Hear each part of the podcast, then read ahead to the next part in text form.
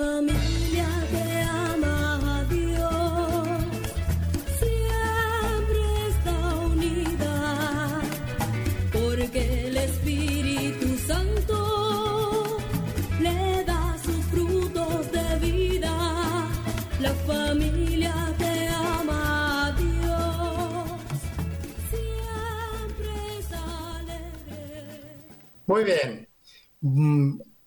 encantados, felices, contentos de estar en este su programa Tierra Fértil, para que hablemos del amor, del matrimonio, de las personas. Disculpen la voz un poquito cascadita, pero los cambios de clima nos tienen así por estos días. Pero aquí con todo el amor, orinando para Radio María en Colombia. Eh, para trabajar hoy un tema muy importante a propósito de este año que ya comenzó, el tiempo pasa muy rápido, definitivamente. Estamos ya comenzando el mes de febrero y bueno, ah, hay cosas que tenemos pendientes de hablar y de organizar.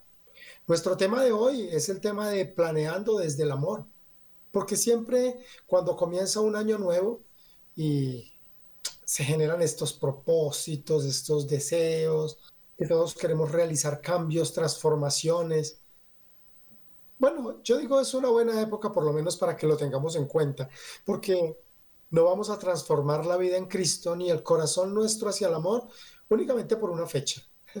No, es por una fecha, pero que valga la oportunidad que estas épocas en que eh, realizamos no solo estas reuniones familiares, donde despedimos una época de vida que le llamamos año y comenzamos una nueva, pues aprovecharlo también para que podamos ir creciendo ir generando nuevos espacios.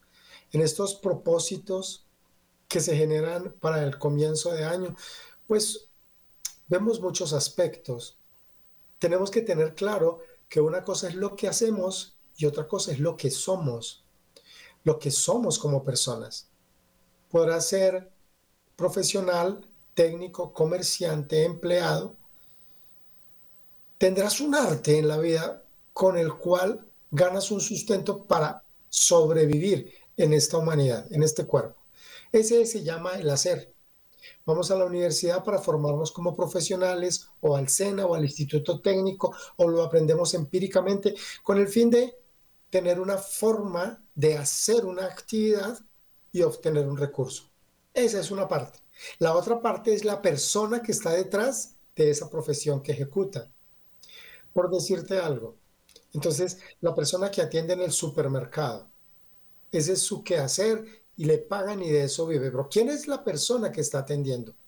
¿Dónde está, dónde está su estructura interna? ¿Cómo piensa? ¿Cómo siente? ¿Cuál es su propósito de vida? ¿Qué es lo que quiere frente a la vida de Dios, frente a su vida propia, frente a la vida de su familia, de su papá, de su mamá, de sus hermanos, si está casado de su esposo, de su esposa y de sus hijos? Entonces, desafortunadamente los proyectos de vida, desde hace mucho tiempo, ¿no? Se generan en el hacer. Tú le preguntas a alguien cuál es su proyecto de vida y te dice, quiero ser agrónomo, quiero ser arquitecto, quiero ser comerciante, quiero ser futbolista, quiero ser azafata, quiero ser influencer, incluso. Eso es lo que quiere hacer, perfecto, pero el proyecto de vida no puede hacer lo que tú haces. Tiene que estar orientado a lo que tú eres como persona. Y ahí viene esta oportunidad. Y está bien que tengamos como propósito en este año ahorrar. Y está bien que tengamos como propósito, como pareja, ¿no? Ahorrar como pareja para salir de vacaciones en el mes de octubre. ¿Vale? Eso es válido. Y que querramos cambiar el televisor o el carro o el apartamento. Que querramos mudarnos a otro lado. Eh, hacer un, un trabajo de estudio, no sé, tres meses, eh, un taller, un curso especializado, una certificación. Todas estas cosas son muy importantes y son muy buenas. Mejorar la relación con, con eh, los vecinos, participar más en las eh, actividades comunales. Todo eso es válido, todo eso es válido. Pero nosotros tenemos que diferenciarnos del común de la gente. Y digo nosotros quienes creemos en Cristo. Tiene que existir una diferencia entre el que cree y entre el que no cree. Y voy a decir que el que no cree es aquel que cree, pero que no sabe que cree. Entonces no cree. Cree el que conoce. el que conoce la palabra, en el que sabe que requiere y necesita una vida sacramental para alimentarse y mantenerse, el que sabe que el amor es una donación, el que sabe que Cristo quiere que nos amemos como Él nos ama, y Él nos ama al 100% entregándolo todo. Entonces, tiene que haber una diferencia entre los que creemos en una forma de vida cristiana y quienes no creen. Porque quienes no creen, pues hacen toda su proyección desde el hacer. Y si nosotros lo hacemos desde el hacer, siendo creyentes, entonces algo está mal en nosotros. Tenemos que empezar a modificar la estructura del proyecto. Y en estos propósitos, yo creo que uno de los más importantes, como para ir entrando en materia, uno de los más importantes tiene que ver en, cómo crecer como persona. Que ese sea un propósito nuestro, como esposos. O sea, qué rico que el esposo y la esposa, que la pareja, salgan el domingo, el sábado, el viernes, el jueves, el día que tengan la posibilidad de hacerlo, y van a un lugar tranquilo, pues hay muchas casas de retiro y de encuentro donde puedes ir. Y con calma, con silencio y con serenidad poder proyectar lo que queremos. ¿Qué quieres para este año, mi amor? ¿Qué piensas? ¿Qué sientes? No, amor, que yo quiero que mejoremos. Listo, mejoramos. ¿En qué quieres que mejoremos? Bueno, yo quiero crecer como persona. Quiero ser mejor persona. No significa que no sea persona. Yo soy persona, pero quiero ser mejor persona. ¿Qué hace una persona cuando quiere ser mejor persona? Pues tiene que mejorar la virtud, tiene que fortalecerla, tiene que generar una mejor intención, una acción. Eso es, hacia allá está orientado. Entonces, estos propósitos que hacen parte de la planeación desde el amor en familia, tienen que estar orientados inicialmente a crecer como persona. Si yo crezco como persona, voy a crecer como esposo o como esposa, voy a crecer como, como papá o como mamá, como hermano, como tío, como sobrino, como cuñado, como hijo, porque porque el hijo es persona, el esposo es persona, el hermano es persona, todos somos personas. Entonces, más que crecer como hijo o más que crecer como esposo, hay que crecer como persona. Quiero ser mejor persona. Quiero trabajar en estos defectos, en estas dificultades que tengo, en estas heridas que de pronto no he sanado. Y quiero ser mejor persona. Y ese es un propósito que es importante dentro de la vida cristiana. Al crecer como mejor persona, tengo que planearme y plantearme mejor algunos aspectos uno de ellos, la comprensión. Tener la capacidad de desarrollar la comprensión hacia el otro. Paso fundamental. Comprender es la base del perdón. Yo no puedo perdonar a alguien que no comprenda. Porque si no comprendo quién es, qué le ha pasado y por qué hizo lo que hizo, pues simplemente será como, bueno, yo lo perdono y dejémoslo ahí, pero quedará una herida porque nunca podré entender claramente qué fue lo que le pasó a esa persona para, para que hiciera lo que hizo. Entonces, la comprensión es uno de los propósitos. Aprender a comprender a las personas. Y para comprender a las personas necesito aprender. ¿A qué necesito aprender? A visualizar a esa persona. Yo no puedo comprender a alguien que no conozca. Edgar, ¿y cómo hago para conocer? Tienes que conocer un poco su historia. Tienes que conocer un poco el origen de su familia. Tienes que conocer un poco su infancia y su adolescencia. Edgar, pero si es el señor vecino que me hizo daño y que me maltrató. Bueno, si lo estamos hablando desde lo social, es posible que no tengas que ser tan profundo. Pero si estamos hablando de matrimonio y de familia, que es este programa Tierra Fértil, pues claro que sí. Tengo que comprender cada vez mejor a mi esposa, a mi esposo. Tengo que comprender mejor a mi suegro, a mi suegra, a mi cuñado, a mi papá, a mi mamá, a mi hermano. Los tengo que comprender. ¿Y cómo hago para comprenderlos? Si me devuelvo en el tiempo y hago un mapeo de quiénes son como personas. ¿Y qué les ha pasado como personas? Una cosa es ser el hijo mayor, otro ser el del medio, otro ser el menor. Hay unas diferencias en los procesos formativos. Y los papás no es que tengan preferencia por uno o por otro, no, simplemente así son. Así funciona la vida, así funciona la familia. Todas las personas no somos iguales, todas somos diferentes. Por más que seas gemelo o mellizo, eres diferente. piensas diferente, sientes diferente. Por lo tanto, comprender a una persona requiere necesariamente que yo le conozca un poco para poder comprender. Y ese tiene que ser un propósito en, este nuevo año, en la pareja, para crecer como persona. Los dos crecen y se ponen ese propósito y empiezan a trabajarlo. Y se trabaja desde las situaciones pequeñas. ¿Cómo comprendo el, el, amor que tú tienes por tu trabajo o el desamor que tienes por tu trabajo? Porque nosotros sabemos que el trabajo nos permite la santificación. Yo puedo a través de mi actividad diaria santificarme, porque la intención y el amor con la que ejecuto mi acción, mi obra, pues es ofrecida a Cristo y la hago con todo el amor para que la persona que la reciba pueda ser bueno para ella. Entonces, comprender por qué te gusta o no te gusta, por qué el mal genio o la radicalidad o el egoísmo o ese temperamento fuerte emocional o esos estados variantes y cambiantes de ánimo o esa aversión a la vida social, o esa dificultad con sus papás o con sus suegros, o el no querer vida social, o el querer mucha vida social. Podemos enumerar toda la tarde una cantidad de circunstancias que yo, dentro de la estructura conyugal y familiar, debo aprender a conocer para poder comprender. Que eso no me raye la vida.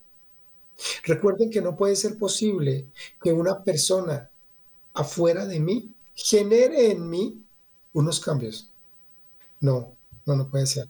No puede ser. No tiene sentido. Yo no puedo modificar mi vida porque otra persona se equivoque. Yo no puedo modificar mi vida porque otra persona piense diferente. Yo no puedo modificar mi vida porque una persona tenga un gusto X, Y o Z. Ese gusto, esa forma de pensar y esa forma de actuar es de ella, no mía. Edgar, pero si convivimos juntos me afecta. Depende de la capacidad que tú tengas de enfrentar una convivencia para poder superarlo.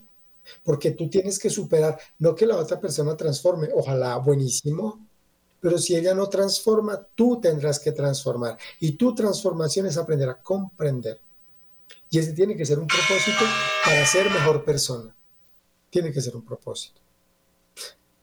Un segundo punto, además de la comprensión, está relacionado con la valoración. Es esta valoración de la otra persona, del esposo o de la esposa inicialmente. Aunque también la valoración sobre los papás, sobre los suegros es muy importante. Porque nos lleva a unos escenarios en los que nosotros tenemos que aprender a darle una valoración a la acción del otro. Edgar, pero es que lo hizo de mala intención. No lo sabes. Valora el esfuerzo que hizo.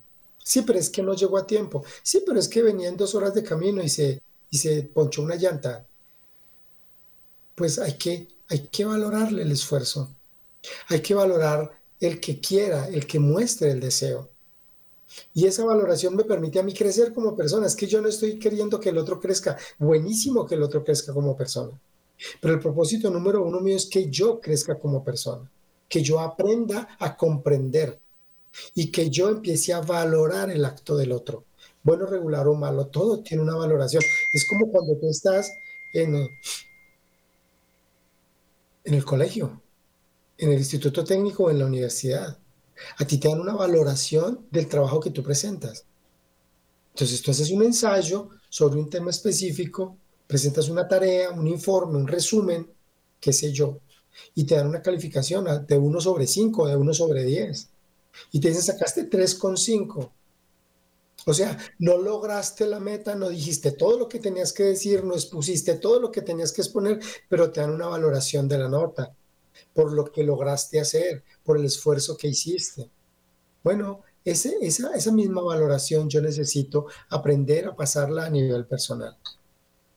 Viene un punto adicional de la valoración y es el reconocer, el reconocimiento porque yo puedo valorar, pero no lo reconozco. Increíble. Y ese reconocimiento es válido en mí como persona. Estoy hablando de mi crecimiento, porque tengo que aprender a reconocerle al otro. Y le reconozco lo que hace bien, pero también reconozco lo mío. Yo crezco como persona si yo aprendo no solo a darle valor al otro, darme valor a mí, sino reconocerle al otro, pero reconocerme yo mismo. Y reconocerme lo bueno que hago, pero sobre todo lo malo que hago. Hay tres palabras que son muy difíciles y reconocer es una de ellas. Obedecer es la otra. Y desaprender es la otra. Desaprender, reconocer, es, es, es fundamental. El reconocimiento personal es importante para el crecimiento, para el desarrollo. De lo contrario, las personas nos quedamos en unos propósitos vacíos. Y eso viene acompañado de una tercera palabra. Además de la comprensión, la valoración y el reconocimiento, viene una adicional que es el respeto. El respeto hacia el otro y el respeto hacia mí mismo. Y tiene que ser un propósito. Porque el respeto no es dejar que el otro haga lo que quiera y yo me quedo tranquilo. Me explico. Mi esposo es borracho. Mi esposa se la pasa con las amigas jugando cartas o en fiestas. Y entonces yo la respeto y como la respeto le acepto. Perdón, respetar no es aceptar. Respetar es no pasar por encima de la dignidad del otro. Aprender a respetar significa darle el valor a la persona.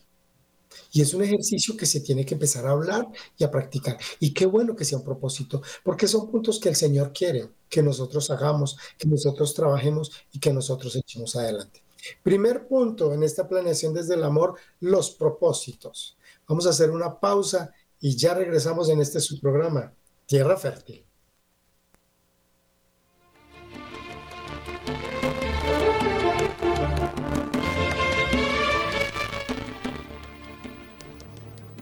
Desde Radio María saludamos a nuestros amigos en la ciudad de Palmira, en el Valle del Cauca.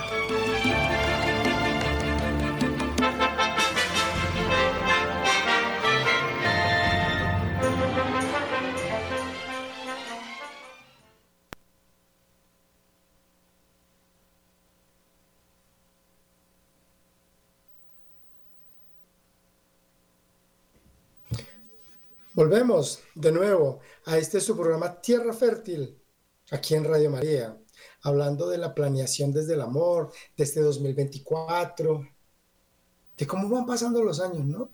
Es una forma metódica, Dios es orden, Dios siempre ha sido orden, y es una forma metódica en la que tú vas creciendo porque tienes que planear, pues no solo planear, ¿no? Hay que, hay que ejecutar, hay que cumplirlo. De hecho, aprender a hacer proyectos en la vida y aprender a proyectarse en la vida es algo maravilloso, porque si a uno desde niño le enseñaran que la vida es un proyecto, uno aprendería que cada actividad tiene un objetivo. Hay un objetivo. Voy a poner un ejemplo. Vamos a ir de vacaciones en octubre. ¿Y a dónde vamos a ir? A, la costa caribe. Ah, qué bonito. Y entonces, ¿qué tenemos que hacer?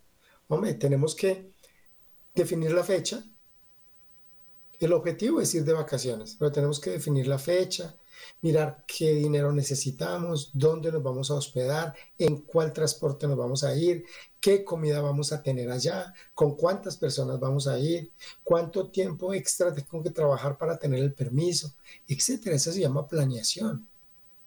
¿Cuál es el riesgo? No, que haya una pandemia y no podemos ir. ¿Cuál es el alcance? No, esto va a ser en ocho meses. ¿Cómo lo vamos a medir? Que cada mes vamos a ahorrar esta cantidad de plata. Bueno, en la vida también tiene que haber un proyecto con una matriz de planificación donde yo tengo un objetivo. Por decirte algo, mi vida laboral tiene un objetivo. No voy a pasarlo mejor.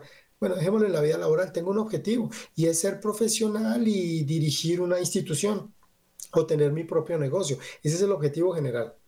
Y hay unos específicos porque en esta vida laboral quiero servir a las personas, a las mujeres o a los niños en la actividad que yo voy a desarrollar. Vale, ¿qué tareas tengo que hacer para que esto se cumpla? Entonces, ¿dónde tengo que estudiar? ¿Cuánto tiempo tengo que estudiar? ¿Cuánto tiempo de investigación? Son tareas que tengo que realizar y cuál es el resultado que voy a obtener. Voy a crecer y me voy a posicionar en el transcurso de tres años.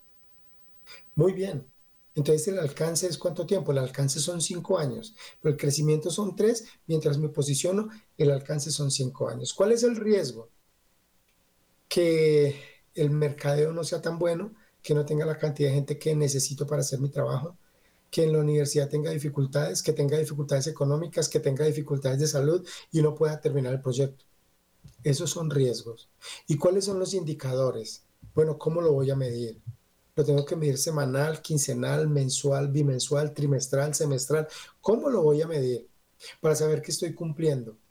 Igual sucede en la estructura conyugal.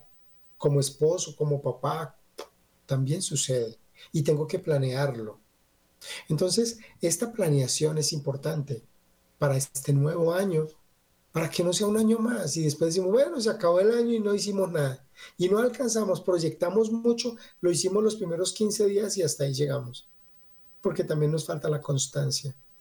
Entonces, en el segundo punto podríamos decir cómo hacerlo. ¿Cómo, cómo cumplir con esta proyección?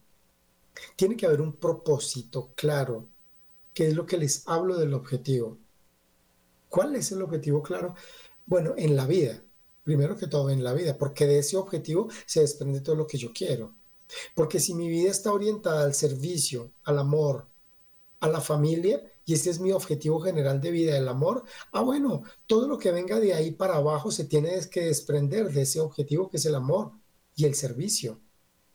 Entonces, si miro mi vocación al matrimonio, pues entonces tengo que empezar a mirar que dentro de mi objetivo general de vida, que es el amor y la familia, hay un objetivo que tiene que estar metido dentro de esta misma planeación, que es aprender a amar a mi esposa, aprender a amar a una mujer.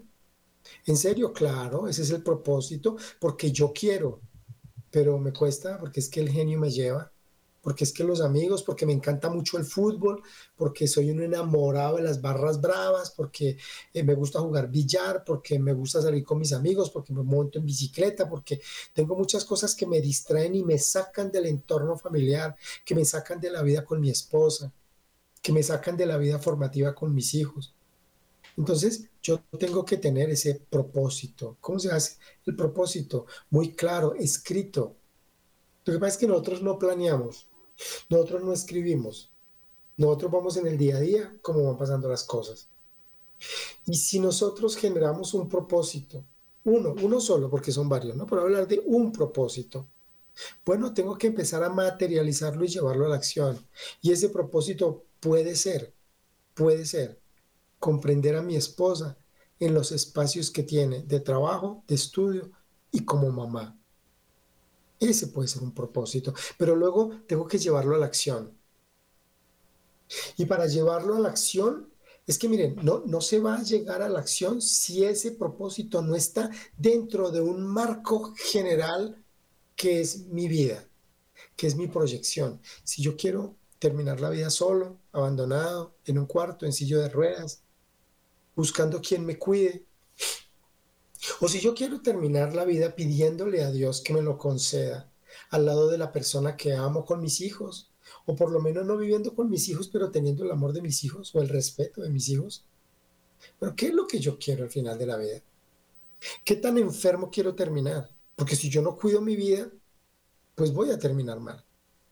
Entonces, ese propósito para este año en la familia sobre todo a nivel conyugal, tiene que ser claro, escoge solo uno. No escojas cinco, voy a comprenderla, voy a amarla, voy a hacer el mejor. No, escoge uno. ¿Cuál es el propósito? Incluso ese propósito puede ser mejorar tú mismo en algo que a ella le molesta y que tú sabes que está mal hecho. Pero ese propósito, para hacerlo, tienes que ponerlo en el sagrario, tienes que ponerlo delante del Señor. Él te ayuda a discernir. Y tú vas y le hablas. Y le cuentas, como me imagino que le hablas, porque nosotros rezamos el Santo Rosario y nosotros rezamos nuestras novenas y nuestras oraciones, pero también tenemos un espacio de conversación personal con el Señor. Les voy a poner el ejemplo en la oración. Es como, es como cuando tú estás en clase y tú escuchas al profesor en clase y tomas nota porque es una clase magistral. Pero cuando termina la clase le dice, profe, podemos hablar un ratico. Venga, regáleme tres minutos. Es que quiero hablar de este tema. Y él dice, no, claro, es que es esto, esto, esto, profe, es que yo entendí esto, pero mire, yo pienso esto. Y es ese espacio en el cual tú puedes aclarar las situaciones que no comprendías o que no comprendiste en la exposición. Aquí es igual. Tú, tú rezas el Santo Rosario y haces la novena ¿eh? con mucha fe y con mucha devoción, pero qué bueno que también le hables al Señor y le digas, Señor, después del rosario, quiero hablarte y decirte lo que pienso y lo que siento. Y tengo este propósito y tengo este defecto dominante porque cada uno de nosotros sabemos cuál es el pecado dominante. Todos lo sabemos. Y si no lo sabemos, tenemos que buscarlo y pidámoselo al Señor en el Santísimo. Digámosle, Señor, muéstrame el pecado dominante. Aunque generalmente el pecado dominante sale y se deja ver. Generalmente está orientado a la desorganización o a la lujuria o al orgullo o al egoísmo. Algunos de los pecados capitales está orientado hacia allá. En los siete pecados capitales uno debería mirar dónde está clavado. Ahí en alguno de esos uno está metido. Y ahí hay que trabajar porque esos son propósitos para crecer como persona. Y eso dificulta la comunicación y la convivencia conyugal, por supuesto. Entonces ese propósito que se convierte en acción debe ser puesto a los ojos del Señor. Señor, ya sé, ya, ya me ayudaste a descubrir que esta es mi debilidad y mi dificultad. Porque no voy a hablarte de la debilidad de mi esposa de mi esposo. Porque no vengo a decirte que lo cambies a él o a ella. Vengo a decirte que yo necesito ser transformado. Y entonces cuando me ayudas a ver mi necesidad, bueno, ahora entonces dame la fortaleza. Y ahí es cuando la oración se convierte en una estrategia de acción con la fuerza poderosa de Dios a través del Espíritu Santo. Entonces ahora sí, Espíritu Santo, necesito que me fortalezcas, necesito que me des la sabiduría, porque la acción que tengo que ejecutar es esta. ¿Cuándo se logra definitivamente esa acción? Se logra cuando la intención del corazón es correcta. Y la intención del corazón es correcta no solo cuando yo quiero mejorar, sino es correcta sobre todo cuando quiero amar al otro y servirle al otro. Ahí, ahí nuestra posibilidad de crecer es mucho más grande. La intención es lo que se mira, no la obra. La obra es importante, pero hay muchas obras que tienen mala intención. Y la gente recibe la obra y dice, ay, tan querido, muchas gracias por venir y prestarme esta platica. Esa es la acción, esa es la obra, pero con la intención de la persona que le presta la plata? ¿Quiere manipular? ¿Quiere sacar ventaja? ¿Quiere sacar partido? Entonces el Señor no mira tanto la obra, el Señor mira la intención, la intención que hay en el corazón. Ese es el punto número dos. Vamos al punto número tres, pero vamos a hacer otra pausa pequeña. Ya regresamos en este su programa, Tierra Fértil, trabajo para la familia, para las personas.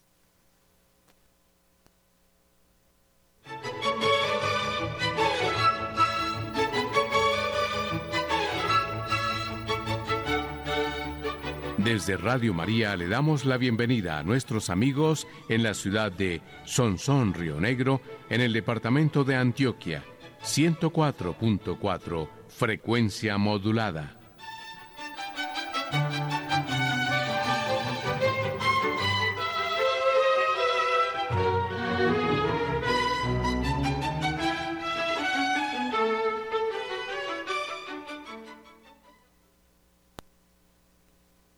Muy bien, Tierra Fértil regresa aquí en Radio María. Bueno, también hacemos un saludo extensivo a nuestros amigos en Sonsón, eh, todas las partes de Colombia, en todos los rincones, donde Radio María llega con su señal, con su mensaje, contándoles que hoy estamos hablando de la planeación desde el amor para este año 2024, cuando ya hemos hablado de los propósitos y de cómo llevar a cabo estos propósitos.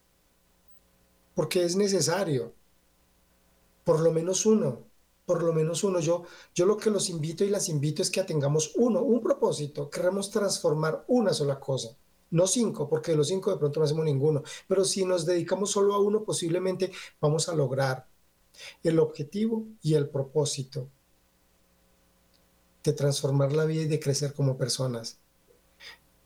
Porque hay que amar a Cristo. Y a Cristo solo se ama desde esta acción que nosotros tenemos a través de la cual trabajamos. Bien.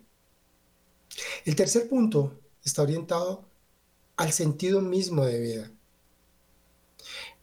La dificultad que tenemos las personas como esposos o como esposas ¿eh? se, se origina en el panorámico, voy a decirlo así, es como si tú tienes tu carro. ¿Cuál es el panorámico que tienes para poder ver hacia dónde vas? Porque si el vidrio que tienes panorámico está roto y sucio, y aparte eso no funciona la escobilla, no ves. Y si no ves, te vas al hueco. Depende el panorámico, si es grande o si es chico, si está limpio y si tiene información suficiente que permita que nosotros podamos tener claridad frente a la vida, frente al sentido real de la vida, frente a la realidad. Y no solo la realidad psicosocial que hoy vemos en este mundo, no, en la realidad de lo que Cristo quiere para nosotros. La Santísima Trinidad, Dios uno y trino, tiene un propósito para cada uno de nosotros. Edgar, y cada propósito es diferente. El propósito es el amor. El objetivo es el amor. El sentido es el amor. Tiene diferentes formas de desarrollo, pero es el amor. Pero si el sentido de tu vida, si la forma en que tú proyectas no está orientada a la divina voluntad, que es el amor de Cristo, el amor de Dios uno y trino en Cristo y Cristo en ti, para que Cristo sea el que te llena y el que hace que tú logres hacer lo que quieres hacer, pues entonces ese sentido de vida, ese propósito está transformado. De alguna manera, Pablo menciona algo, aunque él lo menciona con los matrimonios. Él dice, pues si no te casas mejor, porque estás 100% para el Señor. Si te casas estás dividido, 50% para el Señor y 50% para tu esposo o tu esposa. Es igual, o sea, si nosotros no estamos en el 100% para el Señor, pues es difícil. Pero ¿cómo estar en el 100% para el Señor si estoy casado? Pues ese 100%, el 50% que es para la esposa o el esposo, llévalo también al amor de Cristo. Entonces podremos tener un resultado interesante porque el sentido de la vida empieza a transformarse dentro de la pareja, dentro de la familia. Tengo que tener muy claro qué es lo que proyecto muy claro porque, porque yo puedo proyectar muchas cosas en el hacer, muchas cosas en el tener, pero si no proyecto en el acto de ser persona, voy a tener dificultades y problemas. Porque en el momento de la conyugalidad y en el momento de la donación del amor, cuando yo necesito dar lo que necesito dar, lo que Dios quiere que dé, eh, no, no voy a poder hacerlo. El sentido de vida, mi realidad estaría distorsionada.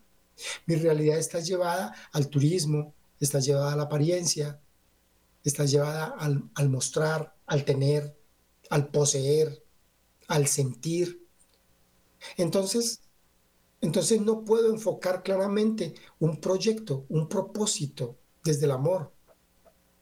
Porque no hago, no, hago parte, mi chip, mi, software, mi, mi estructura no está orientada hacia lo que realmente debe estar orientada. Entonces, saber qué es lo que yo proyecto. Y en esa proyección que yo tengo en la vida, planeando desde el amor para este año, tengo que tener muy claro qué es lo que Dios quiere de mí. Porque yo no solo puedo pensar en lo que yo quiero de mí, en lo que me gustaría hacer. Yo también tengo que pensar en lo que Dios quiere de mí. Dios, ¿qué quiere de mí? Dios quiere algo de mí. Y lo que Él quiere de mí es que yo sea capaz del amor. Que yo sea capaz de la donación total para servirle a las almas. Es decir, para que, para que la intención de mi corazón se empiece a convertir en una hebra, en un lazo, en una cuerda, que haga parte de una gran red de muchas almas trabajando para salvar almas. De muchas almas conociendo, aprendiendo, iluminando, para que en este mundo logremos el propósito y esas primeras almas que tienen que estar en esa red es el alma de nuestra esposa, de nuestro esposo, es el alma de nuestra familia, de nuestros papás y de nuestros hijos. Está bien salir a trabajar, está bien ir al grupo, está bien estar en la comunidad, muy bien. Eso es muy bueno porque ayuda mucho y eso es iglesia. Pero en medio de todo el trabajo fundamental está dentro. Las primeras almas por las que tengo que trabajar son de las personas cercanas, las que me dieron la vida, a través de las cuales Dios me dio la vida. La persona que me ha entregado su vida y su cuerpo y con quien he podido procrear unos hijos. Ellos son los primordiales, las personas principales en las que tengo que pensar y sobre las que tengo que trabajar. Porque eso es lo que Dios quiere de mí. Y no me puedo descontextualizar pensando muchas veces que tengo que ayudar a las personas afuera cuando estoy descuidando las personas adentro. Yo no puedo pensar ni creer que el proyecto, el propósito y la planeación de mi vida en Cristo está orientada más afuera que adentro. Porque sería un flaco favor. Porque mientras yo estoy trabajando afuera, se me están descomponiendo adentro. Y mis hijos no están teniendo el acompañamiento ni la formación necesaria. Y ellos después van a ser papás de otros hijos, que serán mis nietos. Y será una cadena que yo no trabajé, que yo no formé, por la que no luché. Porque mi propósito no estaba centrado en el amor de Cristo en mi familia primaria, en mi familia nuclear, en mi familia básica, en las personas que tengo que aprender a amar. Ahí es donde yo hago el curso. Y si ya logras establecerte de una manera en la que ya puedes empezar a trabajar con la familia, pues qué bueno que lo hagas afuera también. Maravilloso, buenísimo. Pero Dios quiere que tú ames. Y Dios quiere que tú ames primero a tu papá y a tu mamá. Por eso el cuarto mandamiento, honra a tu padre y a tu madre. Obviamente Él quiere, Él quiere y es el, el deber amarlo primero a Él. Porque si no lo amamos primero a Él, no podemos amar ni a papá, ni a mamá, ni a nadie. Entonces mi tarea es amar a Dios por encima de todas las cosas, siguiendo en el orden, si estoy soltero, a mis papás primero, y después a mis hermanos, y luego a mis, a mis familiares, y luego a mis amigos. Pero si yo estoy casado, tengo que amar primero a Dios y después amar a mi cónyuge. Ese es el propósito. Esa es la forma. Después, como número tres, vendrán los hijos. Es el amor a los hijos. Después vendrá la familia extensa y después los amigos. Pero es lo que Dios quiere. Entonces, no podemos solo planear lo que nosotros nos imaginamos, porque nosotros no somos parte de una organización que es una rueda suelta, nosotros hacemos parte de la iglesia que Cristo estableció, de la Santa Iglesia Católica, que tiene una doctrina cristiana de Cristo, que hombres y mujeres llenos del Espíritu Santo lo han escrito, los doctores de la iglesia y las encíclicas que nos hablan de lo importante de la vida de cada uno de nosotros y de lo que Dios quiere, de lo que Dios propone, no es lo que yo me invente. No es que yo creo que a Dios le gusta que yo salga, pero salga poquito tiempo. Yo creo que a Dios le gusta que yo beba, pero poquito. Bueno, está bien que lo digas, pero eso es un invento. Esa no es una realidad. Entonces, yo repito, que muchas veces cuando trabajamos con las parejas nos encontramos en unas dificultades porque los proyectos que ellos tienen no están orientados real y verdaderamente a lo que tiene que estar orientado. Entonces, que no se me olvide lo que Dios quiere para mí. ¿Qué es lo que Dios quiere que yo haga? ¿Qué es lo que Él quiere que yo le dé? Y la última pregunta, ¿cómo puedo servirle a Dios? ¿Yo cómo le sirvo a Él? Él quiere que yo ame, pero yo cómo le sirvo a Él. Si hablo de Él, si voy puerta a puerta tocando y hablando de Jesús,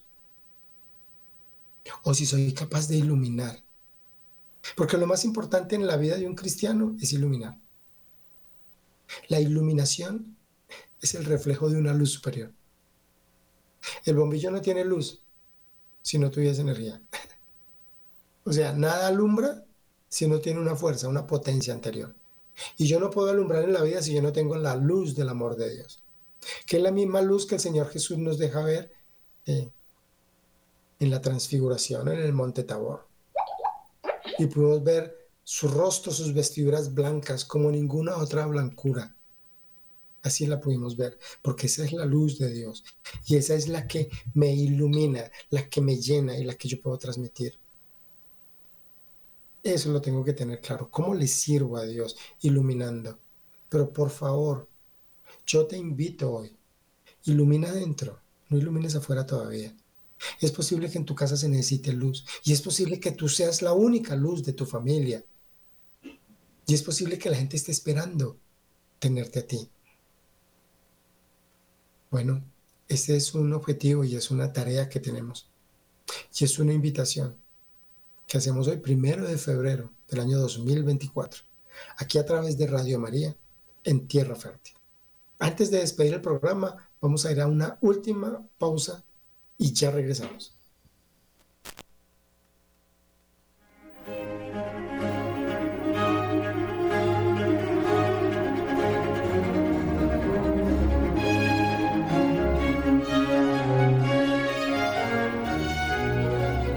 Radio María, una pequeña semilla, un gran árbol.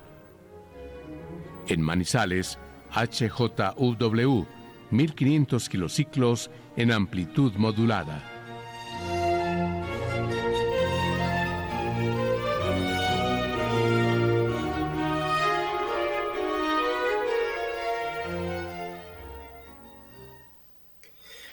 Regresamos a Tierra Fértil, nuestro programa a través de Radio María, para todos los rincones de nuestro bello y hermoso país. Bueno, unámonos al propósito de las personas. Unámonos a estos propósitos de año nuevo, vida nueva. En serio. Bueno, la vida nueva puede cambiar en un solo propósito cuando yo decido trabajar en algo que sé que me está haciendo daño y que no me permite amar como Dios quiere que ame.